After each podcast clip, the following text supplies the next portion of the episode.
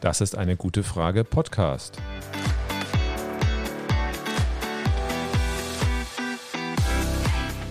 Der Podcast zur Klimakrise. Und zur Energierevolution. Von Cornelia. Und Volker Quaschning.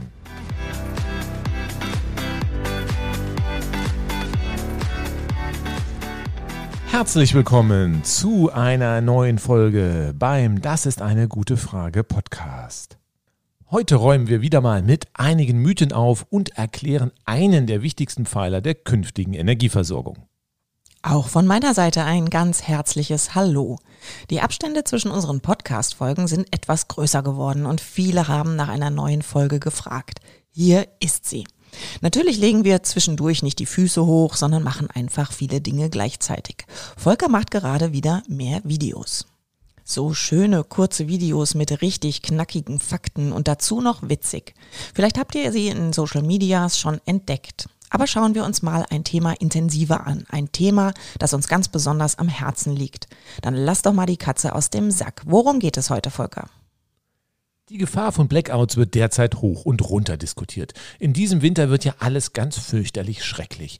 Darum müssten wir unsere drei super tollen Kernkraftwerke natürlich weiterlaufen lassen, weil uns sonst ganz sicher ein Blackout droht. Und überhaupt, die von grünen Spinnern angetriebene Energiewende, die fast nur auf Solar- und Windkraft, also Zappelstrom basiert, treibt die Preise hoch und scheitert doch gerade. Klimaschutz ist ja okay und irgendwie auch wichtig, aber wie soll das dann funktionieren? Bei der gefährlichen Dunkelflaute käme es dann auch immer wieder zu Blackouts. Und die Grundlast. Wie wollen wir denn bei der Energiewende künftig die Grundlast decken, wenn wir uns bei der Energiewende nur durch Ideologien leiten lassen? Also, liebe Leute, die Hände weg von der Energiewende. Das führt zum Blackout. Ich sage einfach nur Blackout. Überall wird es nur noch so von Blackouts wimmeln. Okay, ich sehe, du nimmst den Blackout nicht sonderlich ernst oder zumindest die Menschen, die mit der Angst vor Blackouts immer wieder Stimmung gegen die erneuerbaren Energien und die Energiewende machen. Naja, die Warnung vor Blackouts für politische Zwecke hat ja System. Schon 1975 warnte der damalige CDU-Ministerpräsident Hans Filbinger in Baden-Württemberg, dass bis 1980 die ersten Lichter ausgehen würden, wenn das Kernkraftwerk Wühl nicht gebaut würde. Und ich war so mutig und habe Ende der 1980er Jahre in Baden-Württemberg studiert, obwohl das Kernkraftwerk Wühl nie gebaut wurde. Hey, hey, hey, ich hatte Glück, bei mir ist nur nachts das Licht ausgegangen und auch nur dann, wenn ich den Lichtschalter gedrückt habe. Wir müssen also ganz klar zwischen einer politisch motivierten Blackout-Diskussion und einer realen Blackout-Gefahr trennen. Irgendwie wiederholt sich die Geschichte. Söder warnt derzeit auch gebetsmühlenartig vor Blackouts, wenn die drei deutschen Kernkraftwerke nicht mehr weiterlaufen. Ja, ich habe mal gegoogelt. Die Kombination Söder und Blackout führt zu über 120.000 Treffern. Er hat das Thema wirklich sehr erfolgreich gespielt. Damit hat er große Ängste in der Bevölkerung geschürt. Und das offenbar ganz bewusst. Ihm geht es aber weniger um sachliche Aufklärung, das werden wir nochmal genau erläutern. Ja, das Blackout-Gerede von Herrn Söder ist aus fachlicher Sicht ziemlicher Nonsens.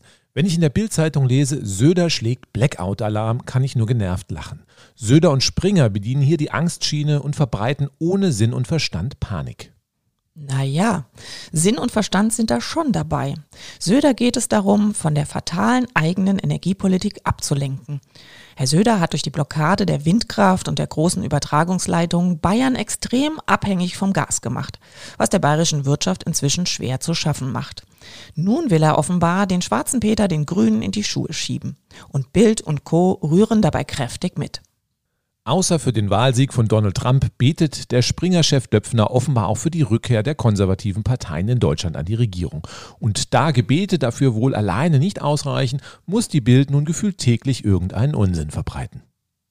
Beenden wir das. Dann schauen wir uns doch einfach mal die Fakten an. Kann es diesen Winter zu Blackouts kommen? Ja, natürlich. Wie? Ja, natürlich? Du hast dich doch gerade über die in deinen Worten Blackout-Diskussionen lustig gemacht. Und nun sagst du einfach, ja, natürlich.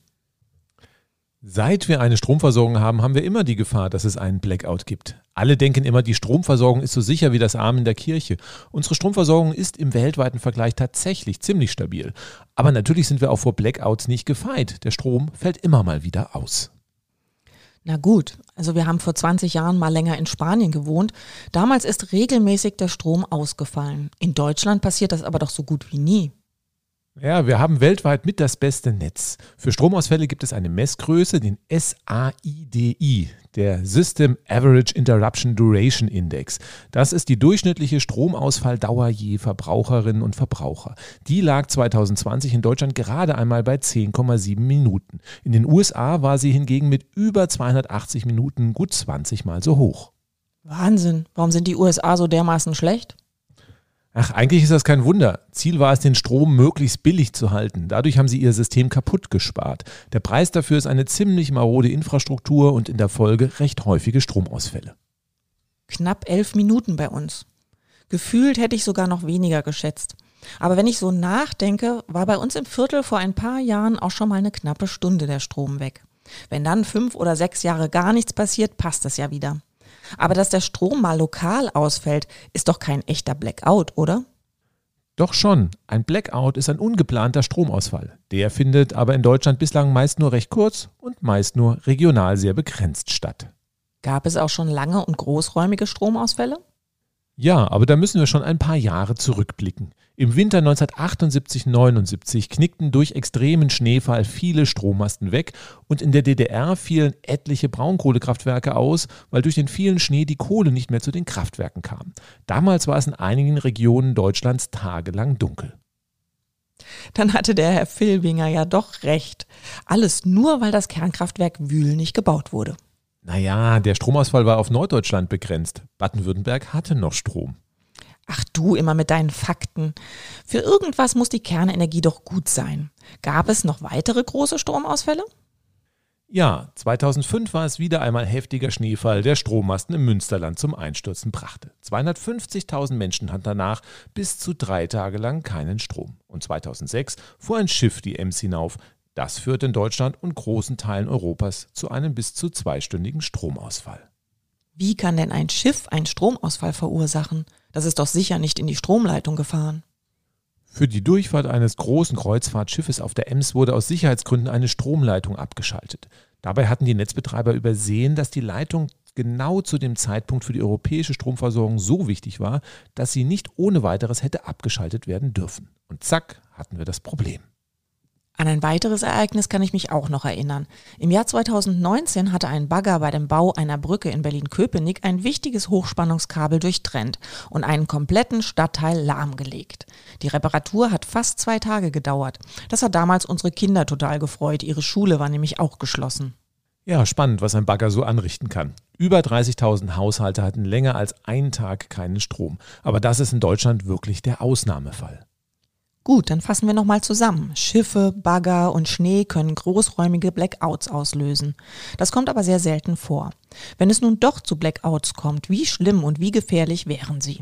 Unangenehm sind ungeplante Stromausfälle immer. Wie gefährlich sie werden, hängt von deren Dauer ab und was sie verursacht hat.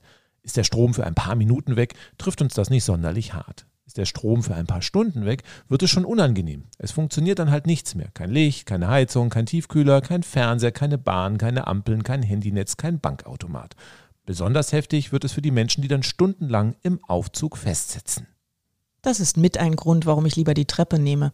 Das spart außerdem auch noch Energie und CO2 und ist für mich gesünder. Vorbildlich. Naja, beim Stromausfall wird es dann nach ein paar Stunden wirklich schlimm.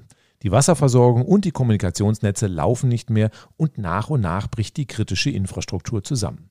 Dann könnte es auch Tote geben. Das klingt ja dann doch ziemlich bedrohlich, wenn ich zum Beispiel beim Herzinfarkt keinen Notarzt mehr rufen kann. Kein Wunder, dass der Blackout als Angstmacher genutzt und auch missbraucht wird.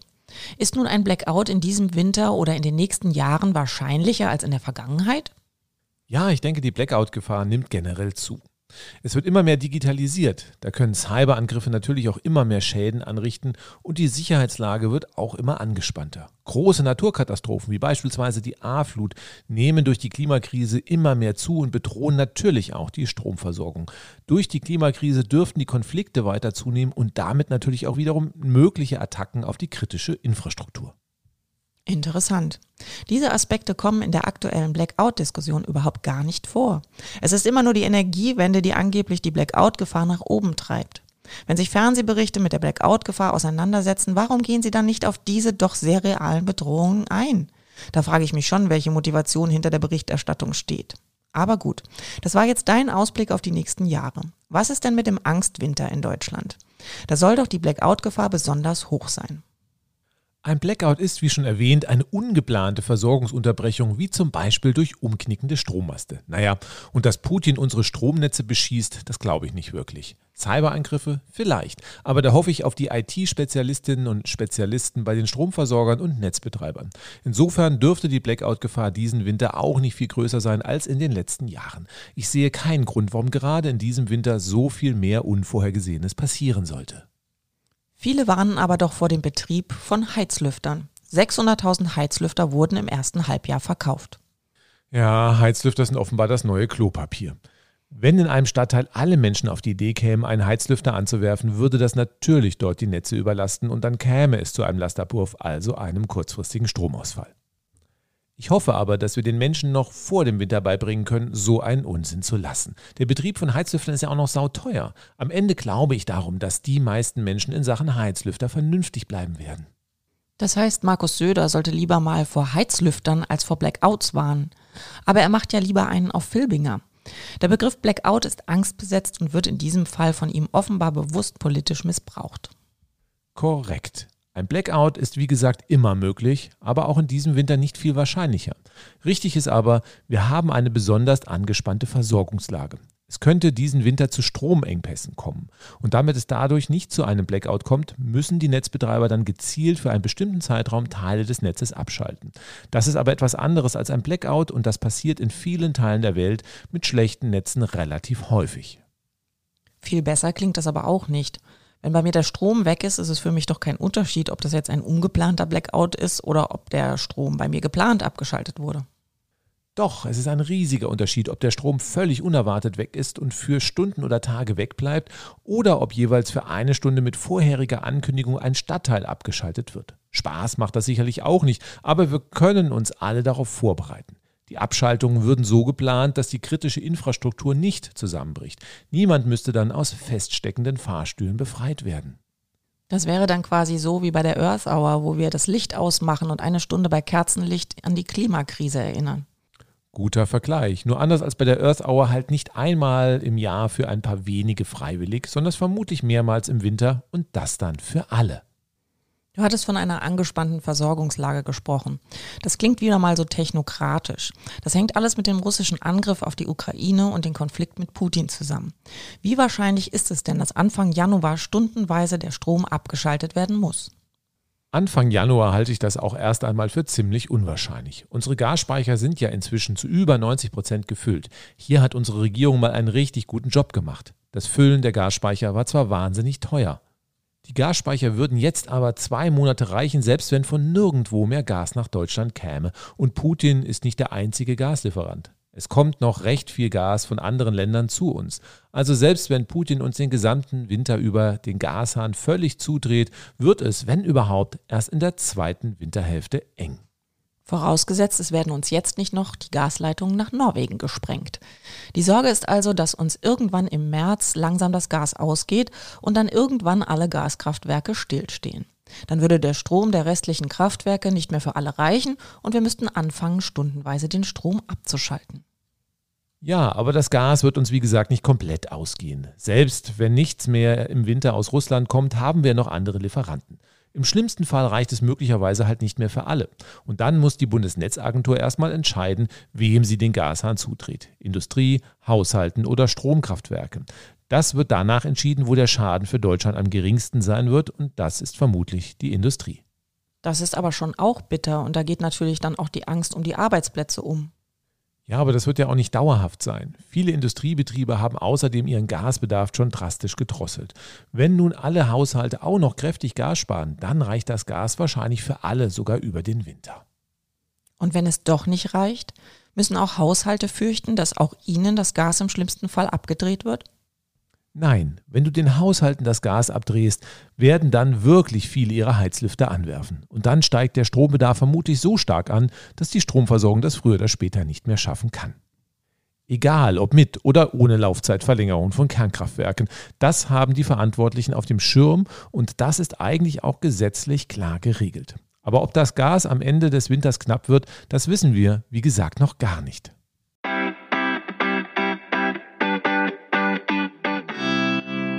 So irre es klingt. Ob wir gut über den Winter kommen, hängt auch von den französischen Atomkraftwerken ab. Die sind inzwischen uralt, unzuverlässig und marode. Richtig. Zeitweise standen dieses Jahr 30 der 56 Reaktoren still, weil sie entweder gewartet wurden oder Schäden aufwiesen. Wie viele Reaktoren im Winter wieder flott sind, weiß niemand. In Frankreich ist das zeitweise Abschalten von Verbrauchern diesen Winter dadurch wirklich ziemlich wahrscheinlich. Schon irre. Da erzählen uns CDU, CSU, FDP und AfD permanent was über sichere und zuverlässige Stromerzeugung mit Kernkraftwerken. Dabei sind es die Schrottreaktoren im Kernenergiemusterland Frankreich, die den Gasbedarf bei der Stromerzeugung und damit die Strompreise in Europa massiv nach oben getrieben haben. Und es sind die Kernkraftwerke, die uns möglicherweise diesen Winter vor unlösbare Probleme stellen. Völlig richtig. Ohne das Kernkraftwerksdebakel in Frankreich würden wir ziemlich sicher über den Winter kommen. Aber in Frankreich wird sehr viel mit Strom geheizt. Wenn viele Reaktoren fehlen, lässt sich die Lücke nur durch Gaskraftwerke auffüllen. In vielen französischen Nachbarländern bullern ja jetzt schon die Gaskraftwerke, um die Lücken bei der Stromversorgung zu schließen, die die französischen Pannenreaktoren gerissen haben. Nicht gut, wenn man eigentlich mit Gas sparsam umgehen sollte. Es ist schon schizophren. Kaputte Atomkraftwerke in Frankreich sorgen nun dafür, dass wir in Deutschland darüber diskutieren, unsere alten Reaktoren länger laufen zu lassen. Dabei sollten die Ende des Jahres endlich vom Netz gehen und das Hochrisikozeitalter der Kernenergienutzung in Deutschland beenden. Die Diskussion um die Kernenergie in Deutschland finde ich gerade so richtig schräg. Union und Bild-Zeitung haben einen Hype um die Kernenergie gemacht, als könne sie uns alleine diesen Winter retten. Da haben ganz viele die energiewirtschaftlichen Zusammenhänge überhaupt noch nicht kapiert.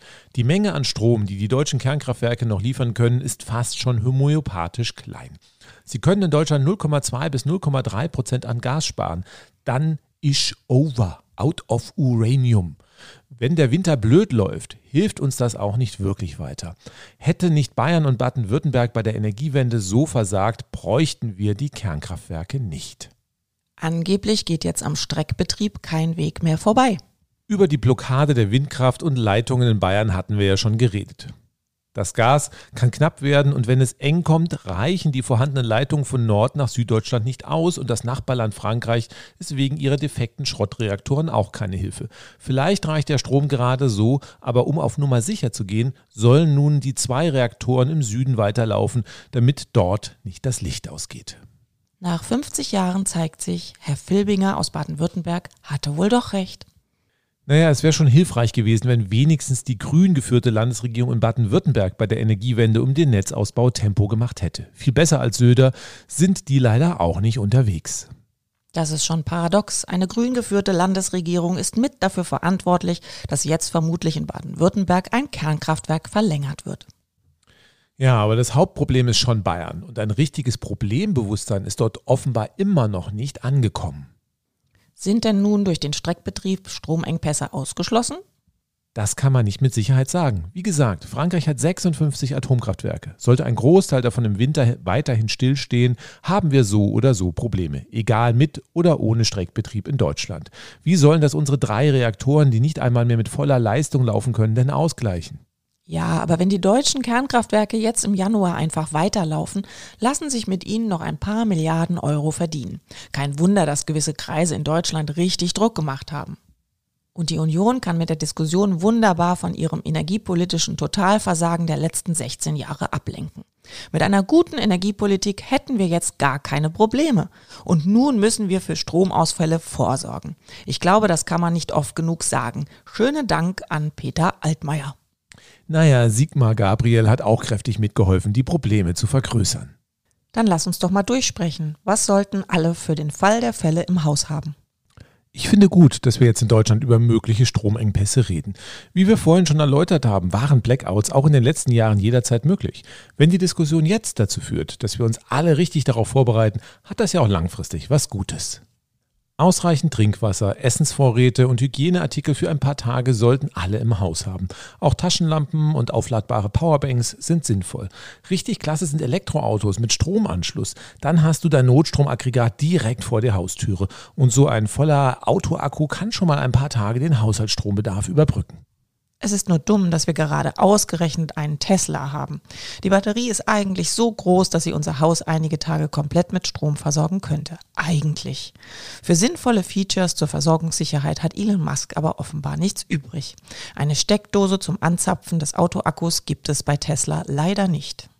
Und so steht er dann bei einem Stromausfall mit seinem vollen Akku einfach nur so rum. Einige andere Autohersteller sind da viel weiter. Da ist beispielsweise die Bordsteckdose serienmäßig vorhanden. Auch eine Photovoltaikanlage kann im Stromausfall Notstrom liefern. Prinzipiell ja. Voraussetzung ist aber, dass die Solaranlage mit einer notstromfähigen Batterie ausgestattet wurde. Wir haben auf unserem Haus zwar eine große Solaranlage, aber die trennt sich bei Stromausfall auch vom Netz und liefert keinen Strom mehr. Viele neue Photovoltaikanlagen werden mit einem Batteriespeicher ausgeliefert. Auch der ist bei einem Stromausfall nicht in jedem Fall eine Hilfe. Gegen einen gewissen Aufpreis bekommt man aber notstromfähige Batteriespeicher, die bei einem Stromausfall die Hausversorgung übernehmen können. Wer jetzt mit so einer Lösung liebäugelt, den muss ich aber enttäuschen. Lieferbar sind solche Anlagen in der Regel erst wieder nach dem kommenden Winter. Aber es ist schon spannend. Das alte System mit Gas, Atom- und Kohlekraftwerken wird zunehmend unbezahlbar und kann uns nicht mehr sicher versorgen. Und als Notlösung reden wir jetzt über Bausteine der künftigen klimaneutralen Energieversorgung, Elektromobilität und Photovoltaikanlagen mit Batteriespeicher.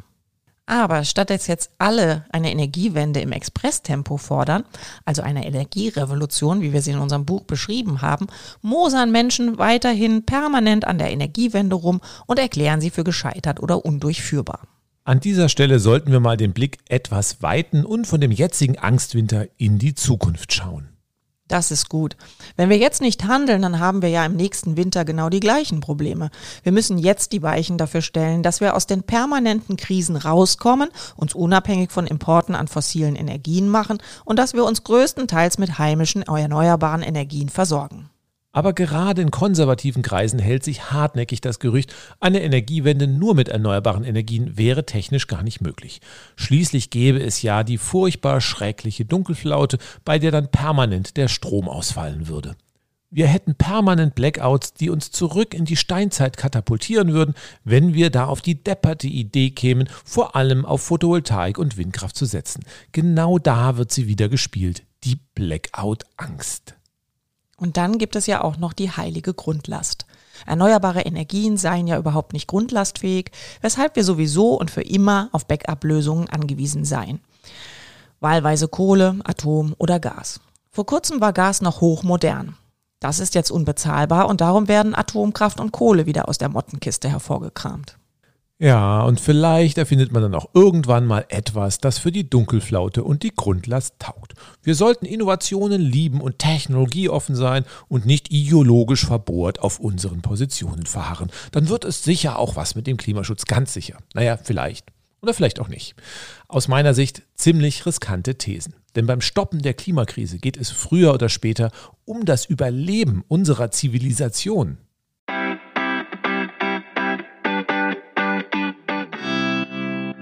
Das sind alles Schlagworte und vor allem hartnäckige Mythen, denen wir heute mit Fakten und Aufklärung wieder mal zu Leibe rücken. Ich schlage vor, wir fangen mal mit der Grundlast an. Einige meinen, wir bräuchten für eine sichere Stromversorgung doch immer Grundlastkraftwerke. Ohne Grundlastkraftwerke gingen bei uns die Lichter aus. Was ist denn da dran? Ich glaube, da muss ich etwas weiter ausholen und erstmal die Grundlast erklären. Na, dann mal los. Okay, zu Beginn der Stromerzeugung baute man nur einzelne Kraftwerke. Da gab es halt dann nur Strom, wenn die Kraftwerke auch gelaufen sind. Nach und nach kamen dann mehr Stromverbraucher hinzu und man wollte auch zuverlässig und auf Abruf Strom haben. Darum haben sich verschiedene Kraftwerke die Erzeugung dann aufgeteilt. Sogenannte Grundlastkraftwerke lieferten rund um die Uhr Strom und deckten den Bedarf, der immer vorhanden war. Mittellastkraftwerke konnten im Tagesverlauf den langsam schwankenden Bedarf ausgleichen und Spitzenlastkraftwerke deckten kurzfristige Stromspitzen. Früher war die Bedeutung der Grundlastkraftwerke erheblich geringer als heute. Wieso? Warum denn das? Naja, vor 100 Jahren hat man nachts noch geschlafen und darum dann nicht wirklich viel Strom verbraucht. Ja, ich kenne da Menschen, bei denen das heute manchmal andersherum ist. Die sind das also mit der Grundlast. Aber bleiben wir mal bei den Kraftwerken. Welche Kraftwerksarten sind denn klassische Grundlastkraftwerke? Ganz früher waren es die Laufwasserkraftwerke, später dann auch Braunkohle und Atomkraftwerke. Der geringe Grundlastbedarf war aber bei der Einführung der Kernkraftwerke ein echtes Problem.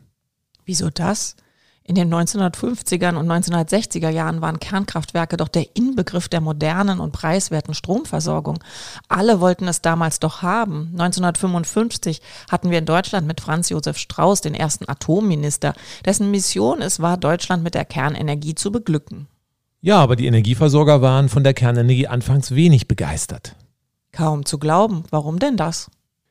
Die hatten dick in Kohlekraftwerke investiert und scheuten die finanziellen Risiken der Atomkraftwerke. Darum musste der Staat erstmal einige große finanzielle Hürden aus dem Weg räumen. Und nach den ersten Gehversuchen der Kernenergie war die fehlende Grundlast eine weitere Hürde für den Ausbau der Kernenergie. Wie bitte? Ich glaube, das musst du uns nochmal näher erklären. Es heißt doch immer, die Kernenergie würde zuverlässig Grundlast liefern. Warum war die fehlende Grundlast das Problem? Ganz einfach. Die ersten Kernkraftwerke waren schlecht regelbar und sollten darum möglichst rund um die Uhr durchlaufen. In den 1960er Jahren brauchte man aber nachts noch recht wenig Strom, sodass es nur begrenzte Möglichkeiten für den Einsatz der Kernkraftwerke gab. Also versuchte man den nächtlichen Bedarf künstlich anzukurbeln. Verstehe ich das richtig? Wir hatten am Anfang in Deutschland gar nicht so viel Grundlast und mussten erstmal den Stromverbrauch anpassen, um Grundlastkraftwerke richtig betreiben zu können? Ja, richtig. Das galt zumindest für einen Teil der Grundlast. Ein gewisser Stromverbrauch war natürlich auch früher schon in der Nacht vorhanden. Und wie hat man den Stromverbrauch in der Nacht angekurbelt?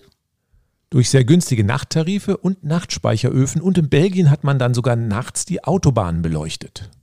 Absurd, aber stimmt. Ganz früher hast du mit deinen Eltern mal in einer Wohnung mit Nachtspeicheröfen gewohnt.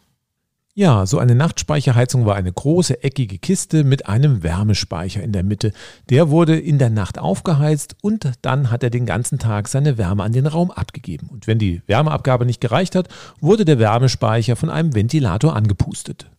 Und wenn du mal aus dem Urlaub zurückgekommen bist und es in der Wohnung kalt war, musstest du bis nachts um drei Uhr warten, bis der Speicher mit in Anführungszeichen Grundlast wieder aufgeladen wurde. Ein total bescheuertes Konzept. Ja, ich erinnere mich. Später sind Nachtspeicheröfen dann auch ziemlich in Verruf geraten, weil sie nachts völlig ineffizient Strom verbraten haben und außerdem oft noch mit Asbest belastet waren. Aber schauen wir nicht zurück, sondern schauen wir mal nach vorne.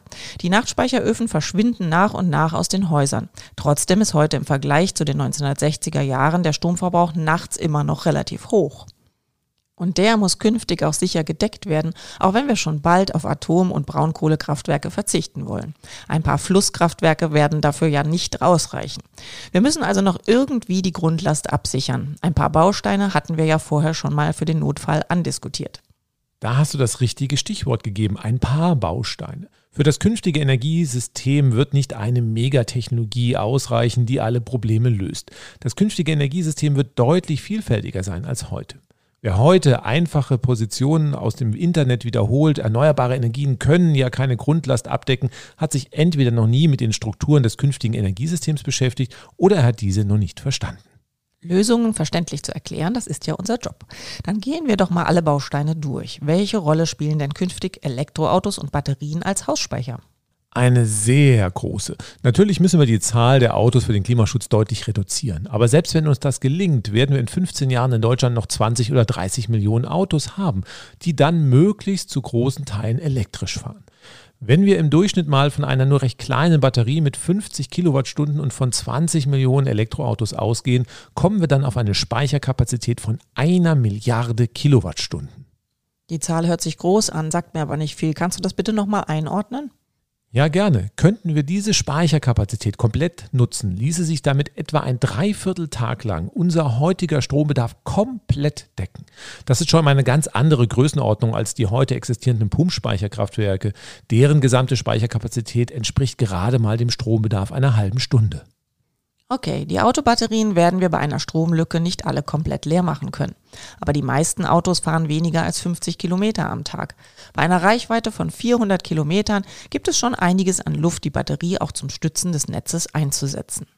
Eine halbe Nacht zu überbrücken wäre sicher möglich. Aber da muss noch einiges passieren, damit das klappen kann. Wir können von unserem Tesla aus derzeit keine einzige Kilowattstunde für unsere Stromversorgung nutzen, geschweige denn ins Netz zurückspeisen. Richtig, heute ist das nicht erlaubt und auch nur bei einigen Autos zumindest theoretisch technisch möglich, aus der Autobatterie Strom ins Netz zu speisen. Das müssen wir jetzt schnell ändern. Und dann brauchen wir natürlich ein Vergütungssystem. Kaum jemand wird seine Autobatterie umsonst zur Verfügung stellen. Außerdem ist es sinnvoll, Elektroautos vor allem dann zu laden, wenn wir große Überschüsse von Solar- und Windkraftanlagen haben. Auch dafür brauchen wir ein Vergütungssystem, das genau dann das Laden besonders attraktiv macht. Und wir müssen punktuell die Netze fit machen, damit sie dann auch überall den Strom zu den Elektroautos transportieren können. Damit Elektroautobatterien also schnellstmöglich das Netz stützen können, muss die Regierung möglichst bald die erforderlichen Regeln dafür aufstellen. Aber dann könnten wir ein gigantisches Potenzial nutzen, das schon mal einen Teil der Speicherprobleme löst. Wie sieht es denn mit den Solaranlagen mit Batteriespeichern aus? Fast eine halbe Million Solarbatteriespeicher gibt es in Deutschland schon. Die werden meist in Einfamilienhäusern eingebaut und haben etwa die Größe eines Kühlschranks. Die Batterie wird tagsüber von der Solaranlage auf dem Hausdach aufgeladen und kann eine Nacht lang den gesamten Strombedarf des Hauses decken. Gerade jetzt, wo die Strompreise hoch sind und alle Angst um die Stromversorgung haben, sollten die Solarbatteriespeicher gerade der Renner sein, nicht nur bei Haushalten, sondern auch bei Gewerbe und der Industrie. Das sind sie auch. Die meisten Systeme sind aber derzeit ausverkauft und haben monatelang Lieferzeiten. Das wird sich aber im nächsten Jahr sicher wieder normalisieren. Dann spricht ja nichts dagegen, dass wir in absehbarer Zeit ein paar Millionen solcher Speicher haben werden. Zusammen mit den Autobatterien könnten wir damit schon fast über die Nacht kommen. Aber du hattest vorhin ja auch von vielen Bausteinen für die zukünftige Energieversorgung gesprochen. Auf was können wir denn noch bauen? Ein weiterer wichtiger Baustein werden Wärmeanwendungen sein. Künftig wird da auch Strom eine sehr, sehr große Rolle spielen und die elektrische Wärmepumpe fast alle Öl- und Gasheizungen ablösen. Der Vorteil der Wärme ist die gute Speicherbarkeit. Relativ preiswerte Wärmespeicher lassen sich mit Stromüberschüssen aufheizen und können bei wenig Sonne und Wind den Wärmebedarf decken, ohne Strom zu verbrauchen. Aber nicht überall lassen sich Wärmespeicher einbauen. Das muss auch gar nicht sein. Unsere Häuser selbst können als Speicher dienen. Haben wir Stromüberschüsse, erhöhen wir überall einfach geringfügig die Raumtemperatur und lassen sie bei wenig Stromangebot wieder auf den Normalwert absinken. Kann man nicht auch große Wärmespeicher bauen? In Berlin wurde doch kürzlich ein gigantischer Wärmespeicher errichtet. Ja, der Berliner Wärmespeicher kann sich sehen lassen. Er ist 45 Meter hoch und fast 56 Millionen Liter Wasser. Der Speicher ist ins Fernwärmenetz eingebunden und kann 13 Stunden lang eine Leistung von 200 Megawatt liefern. Du schon wieder mit deinen Megawattzahlen. Sag doch lieber, für wie viele Haushalte das reicht. Das kommt darauf an, wie gut die Häuser gedämmt sind und wie kalt es draußen ist. Ein Einfamilienhaus Baujahr 1990er Jahre hat eine Heizleistung von etwa 10 Kilowatt bei minus 10 Grad Außentemperatur. Das wären dann 20.000 Häuser. Wenn die Häuser besser gedämmt sind und es nicht so knackig kalt ist, dann gehen auch locker 50 bis 100.000 Häuser und bei Wohnungen sind es sogar noch ein paar mehr. Wow, und das mit einem Wärmespeicher. Das ist ja schon mal super. Und in Berlin sind weitere Wärmespeicher geplant. Außerdem werden in Berlin auch Großwärmepumpen errichtet und mit der Fernwärme gekoppelt. Dann lässt sich Überschussstrom von Windkraftanlagen aus Brandenburg direkt ins Berliner Fernwärmenetz einspeisen und dort auch ausspeichern. Prima. Auch das ist ein spannender Baustein zur Energiespeicherung, den wenige auf dem Schirm haben. Aber wir haben bislang immer über die Speicherung von Stunden geredet. Was ist denn in den Wochen im Winter, in denen wenig Sonne scheint und der Wind schwach weht? Dann kommen doch auch Wärme- und Batteriespeicher schnell an ihre Grenzen, oder? Richtig, und dafür brauchen wir dann ein Backup auf Gasbasis. Überschussstrom wird mit Elektrolyseuren in Wasserstoff und anschließend in Methan umgewandelt. Das lässt sich direkt ins Erdgasnetz einspeisen. Der Clou dabei, wir haben schon gigantische unterirdische Erdgasspeicher, die wir dummerweise zum Teil an Putin verkauft hatten und uns erst zurückholen mussten und auf die wir diesen Winter alle wie gebannt starren. Aus Klimaschutzgründen dürfen wir ja schon bald gar kein Erdgas mehr importieren und verbrennen. Dann können wir die Speicher nutzen, um erneuerbare Gase zu speichern und auf die können wir dann zurückgreifen, wenn mal Sonne- und Windkraftanlagen mehrere Tage oder Wochen zu wenig Strom liefern. Dann würden Gaskraftwerke Strom und auch Wärme erzeugen. Nur, dass dafür dann kein teures fossiles Erdgas verbrannt wird, das wir importieren müssen und das die Klimakrise anheizt, sondern Gas, das wir zuvor aus Solar- und Windstrom erzeugt haben und dann klimaneutral verbrennen können. Vielleicht ist es ganz wichtig, hier noch einmal etwas klarzustellen. Es wird immer behauptet, wir müssten die Erdgasnutzung als Brückentechnologie ausbauen. Das hätte die Wissenschaft immer empfohlen. Das ist kompletter Nonsens, völliger Schwachsinn, Blödsinn, Humbug. Gut, ich glaube, es haben jetzt alle verstanden. Ich bin in dieser Frage wirklich genervt und ich weiß nicht, wie man solche Aussagen ins Märchenreich verbannen kann. Sie kommen von der Gaslobby und nicht von seriösen Energiewissenschaftlerinnen und Wissenschaftlern. Erdgas ist ein fossiler Energieträger, der enorme Klimaschäden verursacht. Wir können Teile der Erdgasinfrastruktur mit erneuerbaren Gasen weiter nutzen, das ist richtig. Aber wir müssen das Erdgas so schnell wie möglich loswerden, weil es teuer ist und unser Klima ruiniert. Wir können es nicht Jahrzehnte als in Anführungszeichen Brückentechnologie weiter nutzen. Das galt schon immer und ist heute aktueller denn je.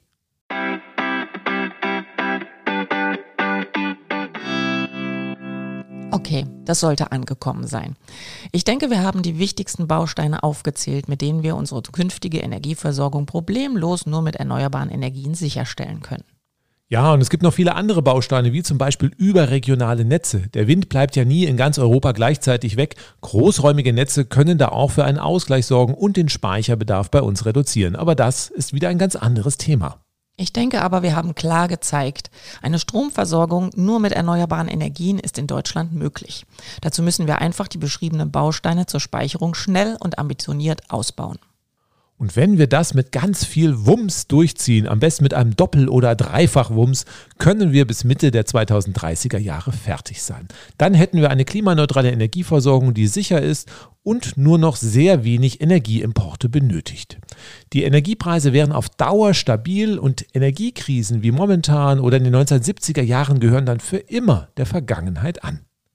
Wenn also Menschen über die angeblich unlösbaren Speicherprobleme einer rein erneuerbaren Energieversorgung reden, klärt sie auf und setzt ihnen etwas entgegen. Vor der Dunkelflaute muss man keine Angst haben und die Kampfbegriffe wie Zappelstrom sollen nur die Menschen verunsichern.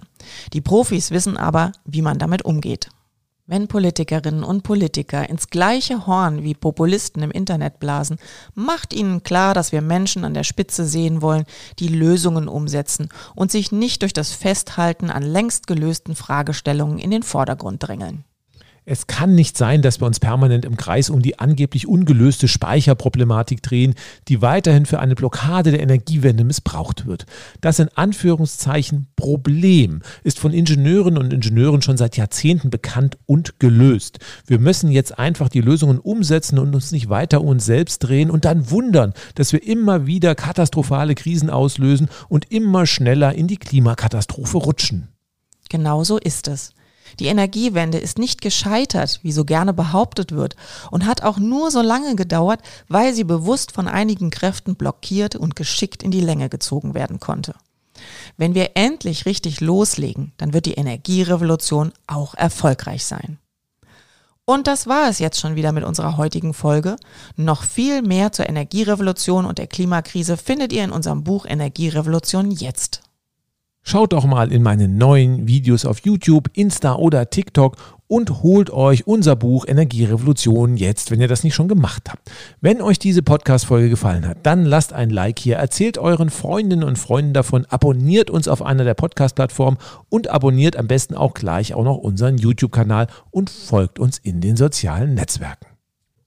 Dort könnt ihr sehr gerne auch Kommentare hinterlassen und miteinander diskutieren. Dankeschön fürs Zuhören. Schaltet wieder ein, wenn es wieder heißt, das ist eine gute Frage Podcast. Tschüssi, bis zum nächsten Mal. Tschüss auch von mir.